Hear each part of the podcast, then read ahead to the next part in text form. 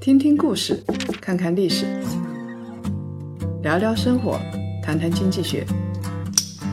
欢迎大家收听《谈谈》，大家好，我是叶檀。少说废话，不说假话，聪明人一起说人话。欢迎大家继续收听叶檀财经与喜马拉雅共同推出的《谈谈》。十一长假结束了，和大家两周的时间没有见面了，怪想的。相信各位在假期的时间都没心没肺，大吃大喝，游山玩水。马云的好姐们儿吗？恐怕都在当剁手党，不是到日本买，就是到电商买。这期呢，我们来谈谈女性的财富。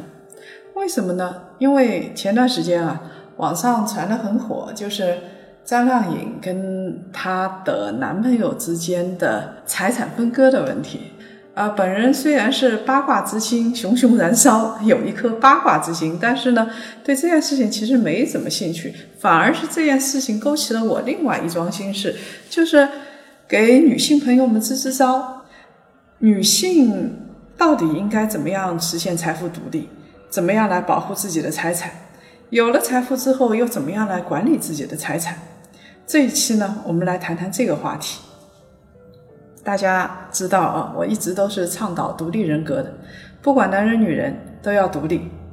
那么财富独立呢，是人格独立的前提之一。你一个人财富不独立，很难相信他这个人人格是独立的。我是不喜欢人格不独立的传统女性的。有的女性表面上受过教育，花容月貌，打扮得漂漂亮亮的，但是她宁愿坐在宝马车里哭。她其实这样的女人是把自己当件商品。然后弄得漂亮点儿，卖个高价钱。有些女人呢，她觉得自己是人生赢家，嫁了一个高富帅，拿着老公的工资卡，拿着储蓄本，以为呢掌握了自己老公的命运。真的是这样吗？风水会轮流转呢。你如果不是一个独立的人的话，你事事都要仰仗别人，依靠别人。你老公去年可能喜欢你，不代表明年会继续喜欢你。所以你的风险是非常大的，尤其是中国社会没信仰，很多时候都是家里红旗不倒啊，家外彩旗飘飘，这种情况很多。所以可能很可能他下一次什么投资啊、股权转让啊这些里头，这个暗暗的就把财富给转走了。到时候你该怎么办？离婚的时候很有可能很多女性是两手空空的，就是不离婚，她也很难得到婆家的尊重，那这样的日子也很难过。失去独立人格的人啊，他不太可能有理性的思维，常常很感性，说的什么就是什么，然后是为了韩剧眼泪一把鼻涕一把的，这样的人太感性。通常这种人是不太可能管理好自己的财富的，除了一张脸，别的啥也没有，这个很可悲。如果有一天年纪老了，连这张脸都没有了。这些女性朋友，你们该怎么办呢？有些未婚女性说啊，我现在努力工作，努力赚钱，等有钱实现了财富自由，想买什么买什么，想吃什么吃什么，随自己的心，这就是经济独立，这就是人格独立啊！啊，我要这个三观得正一正啊！有钱不等于经济独立，更不是人格独立的全部含义。举个极端的例子。有的人从小含着金汤匙长大，从小就是个小公举，那么他家里他从小到大根本不缺钱，但是他根本不知道要不要到职场，一个人该怎么生活，这个是很难的。张靓颖这个事情，如果说她的精神跟财富真的是都依赖在那一个男人身上的话，我们也很难说她是人格独立的。虽然我相信她财富上是独立的。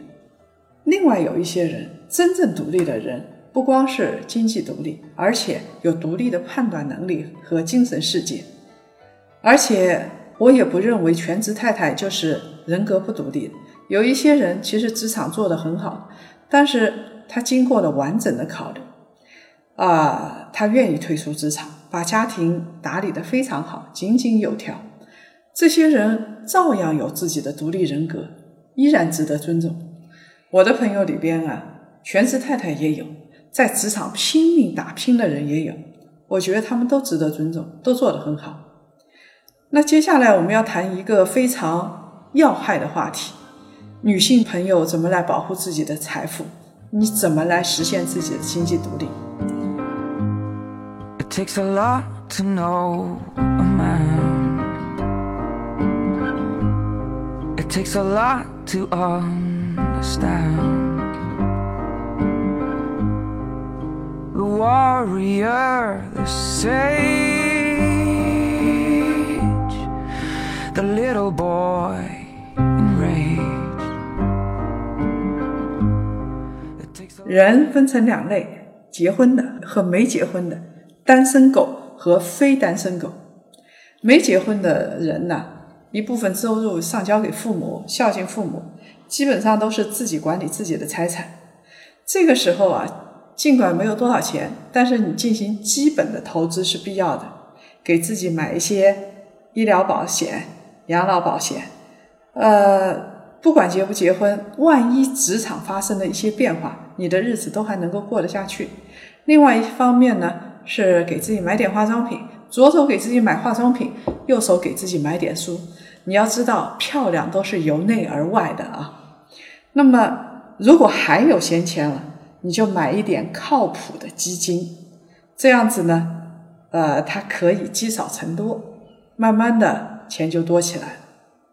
有一些女孩子本来就赚的不多，但是呢又是月光族，那怎么结婚呢？结婚她就指望着全靠男方家庭，他们大概觉得在结婚的时候啊，自己就是最漂亮的陪嫁品，打扮的光鲜一点，嫁过去就完了。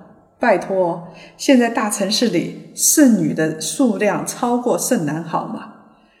另外有一些人有了男朋友，就把所有的钱如数奉上，把这个财政大权交给男朋友。我还是拜托你，长长脑子吧。你都没有旅行过，你怎么知道这个男人是个靠谱的男人呢？自己掌握自己的命运吧，姑娘们。结婚以后啊，女性们要注意的财产问题就更加多了。如果是大户人家的话，他怕起财富纠纷，婚前啊一般都会签订婚前财产协议，然后小两口感情很好，就步入了婚姻的殿堂。很多人说，既然要结婚了，还谈什么钱，多伤感情啊！哎，不要怕伤感情，都是成年人嘛，否则啊以后会麻烦无穷。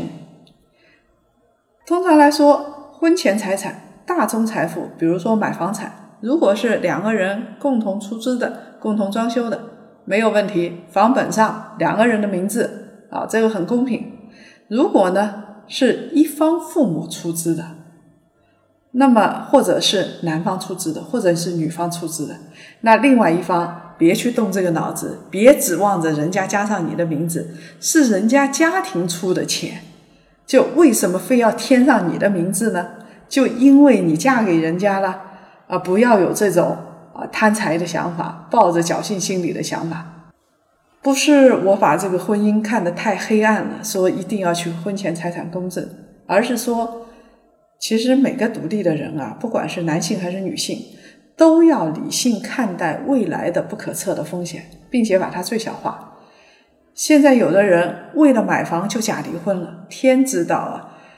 居然有弄假成真的，说你别来找我了，我要带着房子另外嫁人了，这你该怎么办？结婚后啊，女性该怎么办呢？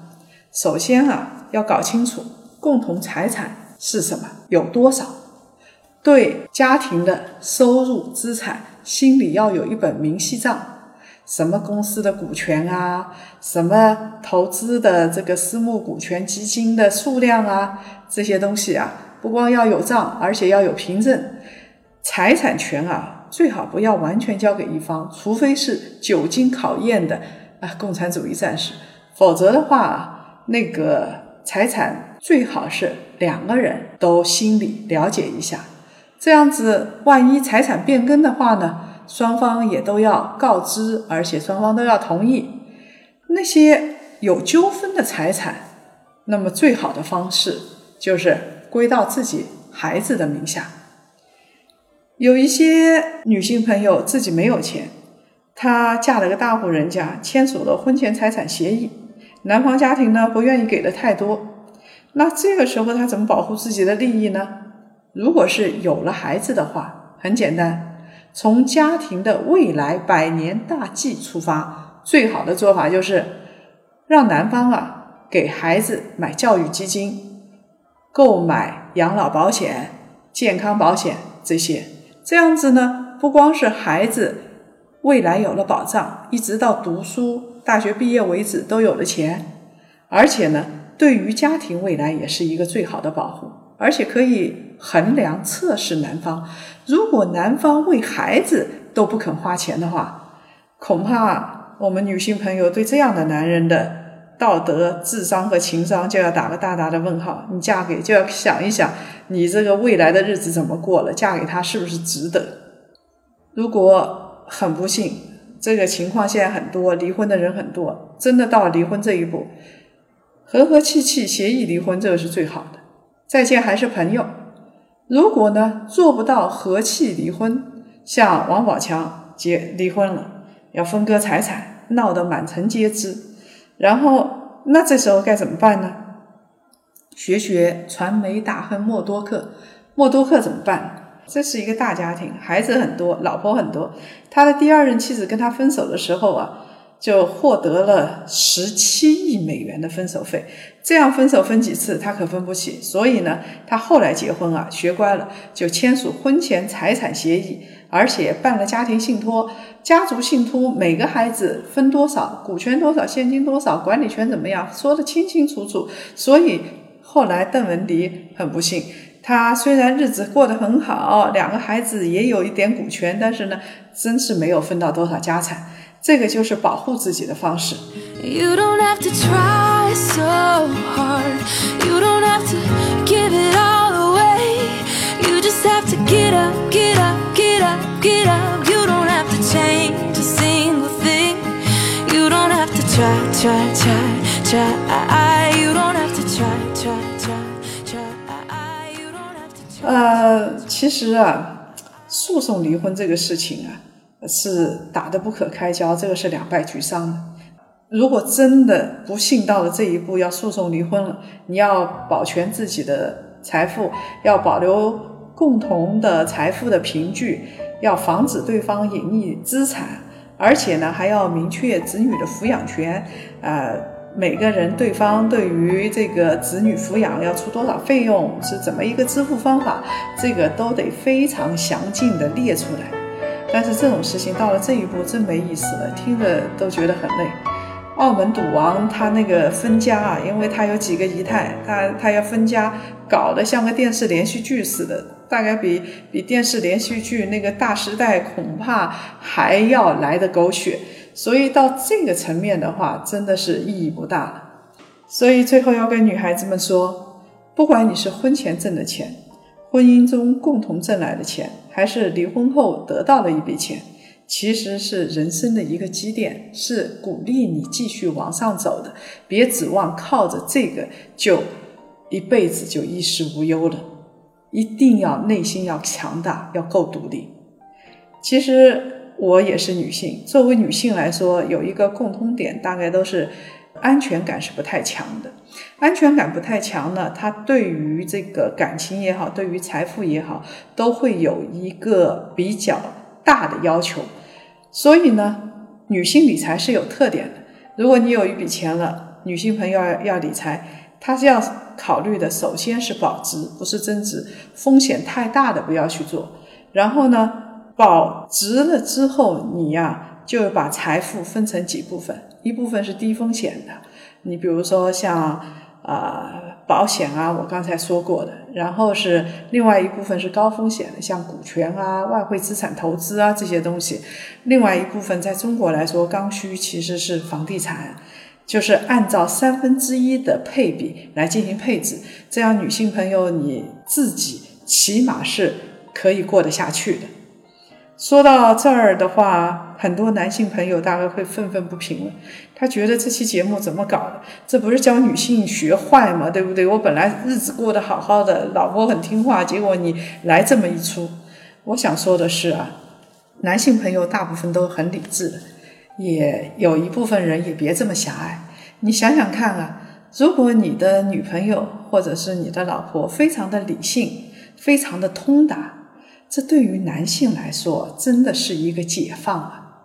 起码你以后不用天天跟他去啊费口舌解释这个解释那个，起码也不会这个要给他这个彩礼啦，明天要给他什么东西了，这个麻烦死了。到时候生个孩子，他还觉得是为你一个人做贡献。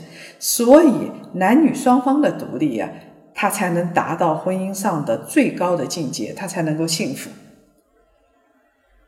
经济独立守住的是物质财富。我们还有精神财富，比如说看看名画啊，爬爬山水啊，多好的事情！还有呢，身体健康。有了这个三大财富啊，我相信你就是人生赢家。这期节目就到这里，别忘了互动，搜索微信号英文夜谈 family 一，加入夜谈财经大家庭，给我们留言，成为粉丝群中的干部。参与我们的活动，上期话题评论被选中的朋友，请告诉我们您的联系方式，会有一份小礼物送给您。